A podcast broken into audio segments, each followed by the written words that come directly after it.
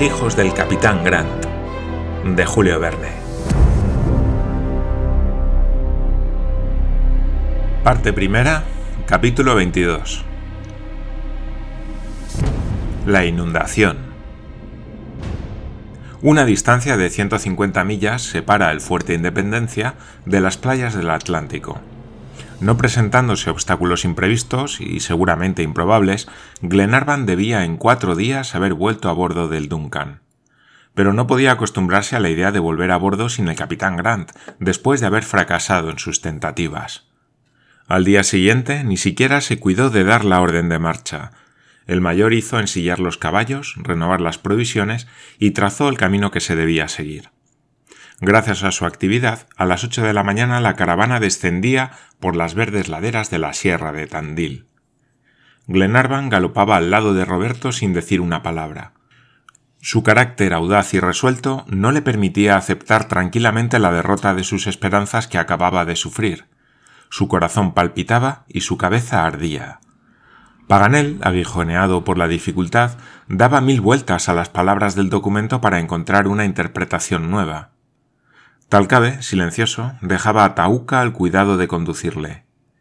El mayor, siempre confiado, permanecía imperturbablemente en su puesto, como si en él fuese imposible el desaliento. Tom Austin y sus dos marineros participaban del mal humor de su amo. Un medroso conejo atravesó junto a ellos los senderos de la sierra y los supersticiosos escoceses se miraron unos a otros. Mal presagio, dijo Wilson. Sí, en las Highlands, respondió Mulrady. Lo que es malo en las Highlands no puede ser bueno aquí, replicó sentenciosamente Wilson. Cerca del mediodía los viajeros habían pasado la sierra de Tandil y se hallaban en las llanuras ondulantes que se extendían hasta el mar. A cada paso, transparentes ríos regaban aquella fértil comarca e iban a perderse entre los altos pastos. El terreno recobraba su horizontalidad normal, y la pradera monótona ofrecía a los pasos de los caballos su inmenso tapiz de verdor. El tiempo había sido bueno hasta entonces, pero el cielo tomó aquel día un aspecto poco agradable. Los vapores, engendrados por la elevada temperatura de los días anteriores y convertidos en densas nubes, amenazaban resolverse en lluvias tempestuosas. Además, la proximidad del Atlántico y el viento del este que reinaba en él, como déspota absoluto, volvían el clima de aquella comarca sumamente húmedo. Bien lo decía su fertilidad, la exuberancia de sus pastos, su sombrío verdor. Sin embargo, aquel día no llovió, y al anochecer los caballos, después de haber andado tranquilamente una distancia de cuarenta millas, se detuvieron en los bordes de profundas cañadas, inmensos fosos naturales llenos de agua. No había ningún albergue donde guarecerse. Los ponchos sirvieron a la vez de tiendas y de mantas, y todos se durmieron bajo un cielo amenazador. Al día siguiente, a medida que la llanura declinaba, se hacía más sensible la presencia de las aguas subterráneas, y filtraba la humedad por todos los poros del terreno. Muy pronto dilatados estanques, algunos de ellos profundos ya y otros que empezaban a formarse, cortaron el camino del este. Mientras no hubo que atravesar más que lagunas, depósitos de agua bien delimitados y libres de plantas acuáticas, los caballos salieron bien del paso, pero el tránsito era más difícil teniendo que pasar pantanos obstruidos por altas hierbas que ocultaban el peligro. A más de un ser viviente habían sido ya funestos aquellos tremedales. En efecto, Roberto, que se había adelantado una media milla, volvió al galope exclamando Monsieur Paganel. Monsieur Paganel. Un bosque de cuernos. ¿Cómo? respondió el sabio. ¿Has encontrado un bosque de cuernos? Sí, por lo menos un bosquecillo. Un bosquecillo. Lo habrá soñado, muchacho, replicó Paganel encogiéndose de hombros. No lo he soñado, dijo Roberto, y vais a verlo vos mismo. Qué país tan singular. Siembran en él cuernos y nacen como el trigo. Quisiera ver la semilla. ¿Pero hablas seriamente? dijo el mayor. Sí, señor mayor. Vos vais a verlo también. Roberto no se había engañado. No tardaron los expedicionarios en hallarse delante de un inmenso campo de cuernos, regularmente plantados, que se extendía hasta perderse de vista. Era un verdadero bosque, bajo pero poblado. ¿Lo veis? dijo Roberto. Es particular, respondió Paganel, que se volvió hacia el indio interrogándole. Los cuernos salen del suelo, dijo Talcabe, pero los bueyes están debajo. ¿Cómo? exclamó Paganel. ¿Hay un rebaño sepultado en el cieno? Sí, respondió el patagón. En efecto, un inmenso rebaño había hallado la muerte bajo aquel suelo conmovido por sus pasos, y centenares de bueyes perecieron a la vez ahogados en la inmensa charca. Este hecho, que se produce con alguna frecuencia en la llanura argentina, no podía ser desconocido del indio, y era una advertencia que convenía tener presente. Los viajeros dejaron a un lado la inmensa hecatombe que hubiera satisfecho a los dioses más exigentes de la antigüedad, y una hora después quedaba el campo de cuernos a una distancia de dos millas. Talcabe observaba con cierta ansiedad el estado de la llanura, que no le parecía normal. Se paraba con frecuencia y se levantaba sobre los estribos. Su gigantesca estatura le permitía abarcar de una mirada un vasto horizonte, pero no distinguiendo señal alguna que revelase algo, volvía a emprender su interrumpida marcha. Una milla más adelante se detuvo de nuevo y después, separándose de la línea que se seguía, avanzaba algunas millas, ya al norte, ya al sur, y volvía a colocarse a la cabeza de la caravana, sin decir lo que esperaba ni lo que temía. Sus evoluciones, varias veces repetidas, llamaron la atención de Paganel e inquietaron a Glenarvan, el cual hizo que el sabio interrogase al indio, y le interrogó, en efecto. Talcabe le respondió que le extrañaba ver la llanura impregnada de agua. No recordaba haber pisado, desde que era guía, un terreno tan húmedo, pues hasta en la estación de las grandes lluvias la campiña argentina ofrece siempre pasos practicables. Pero ¿a qué podemos atribuir? preguntó Paganel esta humedad creciente? No lo sé, respondió el indio, y aun cuando lo supiera... ¿Los indios de las sierras no crecen algunas veces con las lluvias y se salen de madre? Algunas veces. Y ahora, tal vez. Tal vez, dijo Talcabe.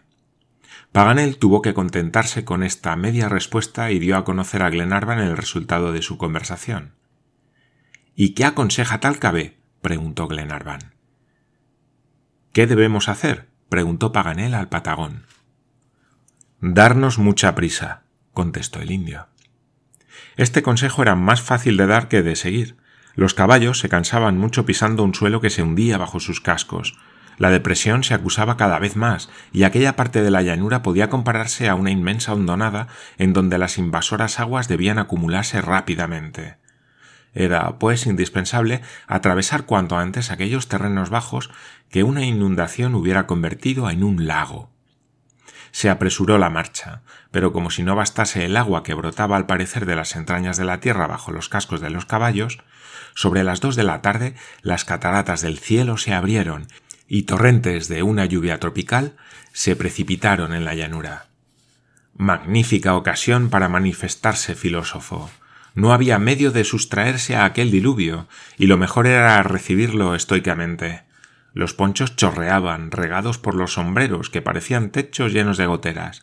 Las correas de las riendas se asemejaban a líquidas cintas, y los jinetes, salpicados por sus cabalgaduras, cuyos cascos hacían a cada paso saltar el agua de los charcos, caminaban entre un doble chaparrón que venía a la vez de la tierra y del cielo empapados de agua hasta los huesos, molidos y quebrantados, llegaron los expedicionarios a un rancho muy miserable, al cual sólo personas muy acomodaticias y fáciles de contentar hubieran dado el nombre de abrigo, siendo necesario, para consentir guarecerse en él, ser un viajero reducido al último extremo. Pero Glenarvan y sus compañeros no se hallaban en el caso de escoger, y entraron en la abandonada madriguera que hubiera rehusado el más miserable indio de las pampas. Se encendió, no sin trabajo, un mal fuego de hierbas que daban más humo que calor. Las ráfagas de lluvia azotaban el exterior de la choza, dentro de la cual penetraba el agua atravesando el bálago podrido. Veinte veces se hubiera apagado el fuego si veinte veces no hubieran Wilson y Mulrady luchado contra la invasión del agua. La cena, muy mediana y poco apetitosa, fue muy triste. No había ninguna gana de comer, el mayor fue el único que no perdió bocado. su imperturbabilidad era superior a los acontecimientos. Paganel, como buen francés, quiso bromear, pero sin éxito. Mis chistes, dijo, están mojados, no dan chispa. Sin embargo, como lo mejor que podía hacerse era dormir, todos buscaron en el sueño el momentáneo olvido de sus fatigas. La noche fue pésima. La choza se ladeaba cediendo al empuje del viento, y a cada ráfaga su armazón crujía y amenazaba hundirse. Los desgraciados caballos habían quedado fuera, expuestos a la intemperie, y sus amos no sufrían menos que ellos en el miserable tugurio. Sin embargo, lograron dormirse, siendo Roberto el primero que cerró los ojos, apoyando la cabeza en el hombro de Lord Glenarvan. Todos conciliaron el sueño bajo el amparo de Dios. Y este amparo les valió, pues concluyó la noche sin ningún incidente. A todos despertó Tauca, que, siempre vigilante, relinchaba y golpeaba con sus vigorosos cascos las paredes de la choza. Este debía dar, a falta de tal cabe, la señal de marcha, y como todos tenían en él la mayor confianza, le obedecieron y marcharon. La lluvia había disminuido, pero aquel terreno no absorbía el agua. Sobre la impermeable arcilla, charcos, pantanos y lagunas se desbordaban formando inmensas piscinas de una traidora profundidad. Paganel consultó el mapa y pensó acertadamente que los ríos Grande y Vivarota, que beben habitualmente las aguas de aquellas llanuras, debían haberse confundido en un solo lecho de muchas millas de anchura. Era por tanto necesario acelerar mucho la marcha. Se trataba de la salvación de todos. ¿Dónde podrían guarecerse en el caso de crecer la inundación? El inmenso anfiteatro trazado por el horizonte no ofrecía ningún punto culminante, y en aquella llanura horizontal la invasión de las aguas debía de ser rápida. Se lanzaron los caballos a todo galope. Tauca marchaba a la cabeza, y mejor que ciertos anfibios de poderosas aletas natatorias, merecía el nombre de caballo marino, porque saltaba como si se hallase en su elemento natural. De repente, hacia las diez de la mañana, Tauca dio señales de terrible agitación se volvía frecuentemente hacia la llanura inmensa del sur, se prolongaban sus relinchos y aspiraba con avidez el aire. Se encabritaba con tanta violencia que Talcabe, a quien no podían descabalgar sus saltos, se mantenía con mucho trabajo. Bajo la presión del freno, su boca echaba sangre manchada con la espuma, y sin embargo el fogoso animal no se calmaba. Bien conocía su amo que si le hubiera dejado en completa libertad, hubiera huido hacia el norte con toda la rapidez de sus ágiles miembros. ¿Qué tiene Tauca? preguntó Paganel. ¿Le han picado las voraces sanguijuelas de las aguas argentinas? No, respondió el indio. ¿Le azora algún peligro? Sí, presiente un peligro.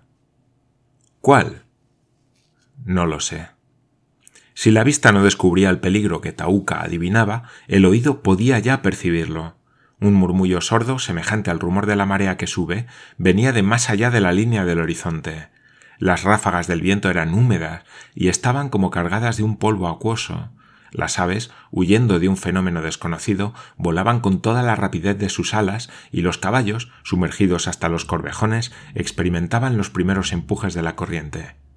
Muy pronto resonó a media milla de distancia una formidable confusión de balidos, berridos y relinchos, apareciendo numerosas reses que caían y se levantaban, y huían espantadas, pudiéndoseles apenas distinguir en medio de los líquidos torbellinos que levantaban en su carrera. Cien corpulentas ballenas no hubieran agitado con más violencia las olas del océano. Atención. gritó Talcabe con voz sonora. ¿Qué ocurre? preguntó Paganel. La inundación. la inundación. respondió Talcabe espoleando a su caballo, al cual lanzaba hacia el norte a galope tendido. La inundación. exclamó Paganel, y a la cabeza de sus compañeros se precipitó en pos de Tauca. Ya era tiempo. A cinco millas al sur, un inmenso macareo invadía la campiña y la convertía en océano. Las altas hierbas desaparecían como segadas. Los tallos de las mimosas, arrancados de raíz por la corriente, derivaban y formaban islotes flotantes. La mole líquida formaba gruesas oleadas de un poder irresistible. Se habían puesto evidentemente en comunicación los grandes ríos de las Pampas, y tal vez las aguas del Colorado al norte y las del río Negro al sur se reunían entonces en un mismo lecho. La avenida de agua indicada por Talcade llegaba con la velocidad de un caballo lanzado a toda velocidad. Ante ella huían los viajeros como una nube impelida por un viento tempestuoso. Sus miradas buscaban en vano un lugar donde refugiarse. El cielo y el agua se confundían en el horizonte. Los caballos, excitados por el peligro, corrían velozmente y sus jinetes se sostenían con dificultad en la silla. Glenarvan volvía con frecuencia la cabeza. El agua nos alcanza, decía para sí. Anda, anda, gritaba Talcabe. Y todos espoleaban más y más a las pobres bestias, de cuyos ijares, cruelmente atormentados por las espuelas, brotaban chorros de sangre que dejaban en el agua prolongados hilos rojos. Tropezaban en las desigualdades del terreno, se enredaban en las hierbas ocultas, caían, se las levantaba, volvían a caer, se las volvía a levantar. El nivel de las aguas subía sensiblemente, Inmensas ondulaciones anunciaban el asalto de aquel inconmensurable monstruo que a menos de dos millas de distancia agitaba su espumosa cabeza. Un cuarto de hora duró aquella lucha suprema contra el más terrible de los elementos. Los fugitivos no habían podido darse cuenta de la distancia que acababan de recorrer, pero juzgando por la rapidez de su carrera debía de ser considerable. Pero ya el agua llegaba a pecho de los caballos y éstos no podían avanzar sino muy difícilmente. Glenarvan, Paganel, Austin, todos se creían perdidos y condenados a la horrible muerte de los desgraciados que naufragan en alta mar. Los caballos ya empezaban a no hacer pie. Renunciamos a pintar las horribles angustias de aquellos ocho hombres luchando contra una marea ascendente. Se reconocían impotentes para hacer frente a los cataclismos de la naturaleza, superiores a las fuerzas humanas. Su salvación no estaba en sus manos. Cinco minutos después, los caballos avanzaban a nado, arrastrándoles la corriente con incomparable violencia y con una velocidad igual a la del galope tendido, que debía pasar de veinte millas por hora. Toda salvación parecía imposible cuando se oyó al mayor que gritaba con voz estentórea. ¡Un árbol! ¡Un árbol! exclamó Glenarvan. ¡A él! ¡A él! respondió Talcabe y señaló con la mano, a ochocientas brazas al norte, una especie de nogal gigantesco que se elevaba solitario en medio de las aguas. Sus compañeros no necesitaban estímulos, fuerza era ganar a toda costa aquel árbol que tan inopinadamente se les presentaba. Los caballos se perderían indudablemente, pero podían salvarse los hombres. La corriente les arrastraba. En aquel momento el caballo de Tom Austin lanzó un ahogado relincho y desapareció. El jinete, desembarazándose de los estribos, echó a nadar vigorosamente. Agárrate a mi silla. le gritó Glenarvan. Gracias, señor, respondió Tom Austin. Tengo buenos brazos. ¿Y tu caballo, Roberto? preguntó Glenarvan volviéndose hacia el niño. Va bien, milord, va bien. Nada como un pez. Atención dijo el mayor con voz fuerte. Apenas había pronunciado esta palabra cuando llegó el enorme aluvión. Una ola monstruosa de cuarenta pies de altura envolvió a los fugitivos con espantoso estrépito. Hombres y animales desaparecieron en un torbellino de espuma. Una montaña líquida que pesaba millones de toneladas les sepultó bajo sus aguas furiosas. La ola pasó y los hombres volvieron a la superficie del agua, pero los caballos, exceptuando a Tauca, que llevaba a su amo, habían desaparecido para siempre. ¡Ánimo! ¡Ánimo! repetía Glenarvan, que sostenía con un brazo a Paganel y nadaba con el otro. Voy bien, voy bien, respondió el digno sabio, y ni siquiera estoy enfadado. ¿De qué no estaba enfadado? No se sabe, porque el pobre hombre, antes de concluir la frase, tragó más de un cuartillo de agua cenagosa. El mayor avanzaba tranquilamente, nadando con el compás y el ritmo de un nadador maestro. Los marineros jugaban como marsopas en el líquido elemento. Roberto, asido a las crines de Tauca, se dejaba remolcar por él. Tauca hendía las aguas con soberbia energía y se mantenía instintivamente en la línea del árbol, hacia el que llevaba a la corriente. El árbol no se hallaba ya más que a veinte brazas, y en pocos instantes llegaron a él. Fue una gran fortuna, porque sin aquel refugio toda probabilidad de salvación desaparecía, y la muerte en el seno de las aguas era inevitable. El agua subía hasta lo más elevado del tronco, en el sitio en que empieza la primera bifurcación de las ramas. Fácil fue, por lo tanto, encaramarse. Talcabe abandonó su caballo y levantando a Roberto, fue el primero que se encaramó y con sus robustos brazos ayudó a que se encaramasen los otros. Pero Tauca, arrastrado por la corriente, se alejaba con rapidez. Volvía hacia su amo la inteligente cabeza y sacudiendo sus largas crines le llamaba con expresivos relinchos. ¿Le abandonas? preguntó Paganel a Talcabe.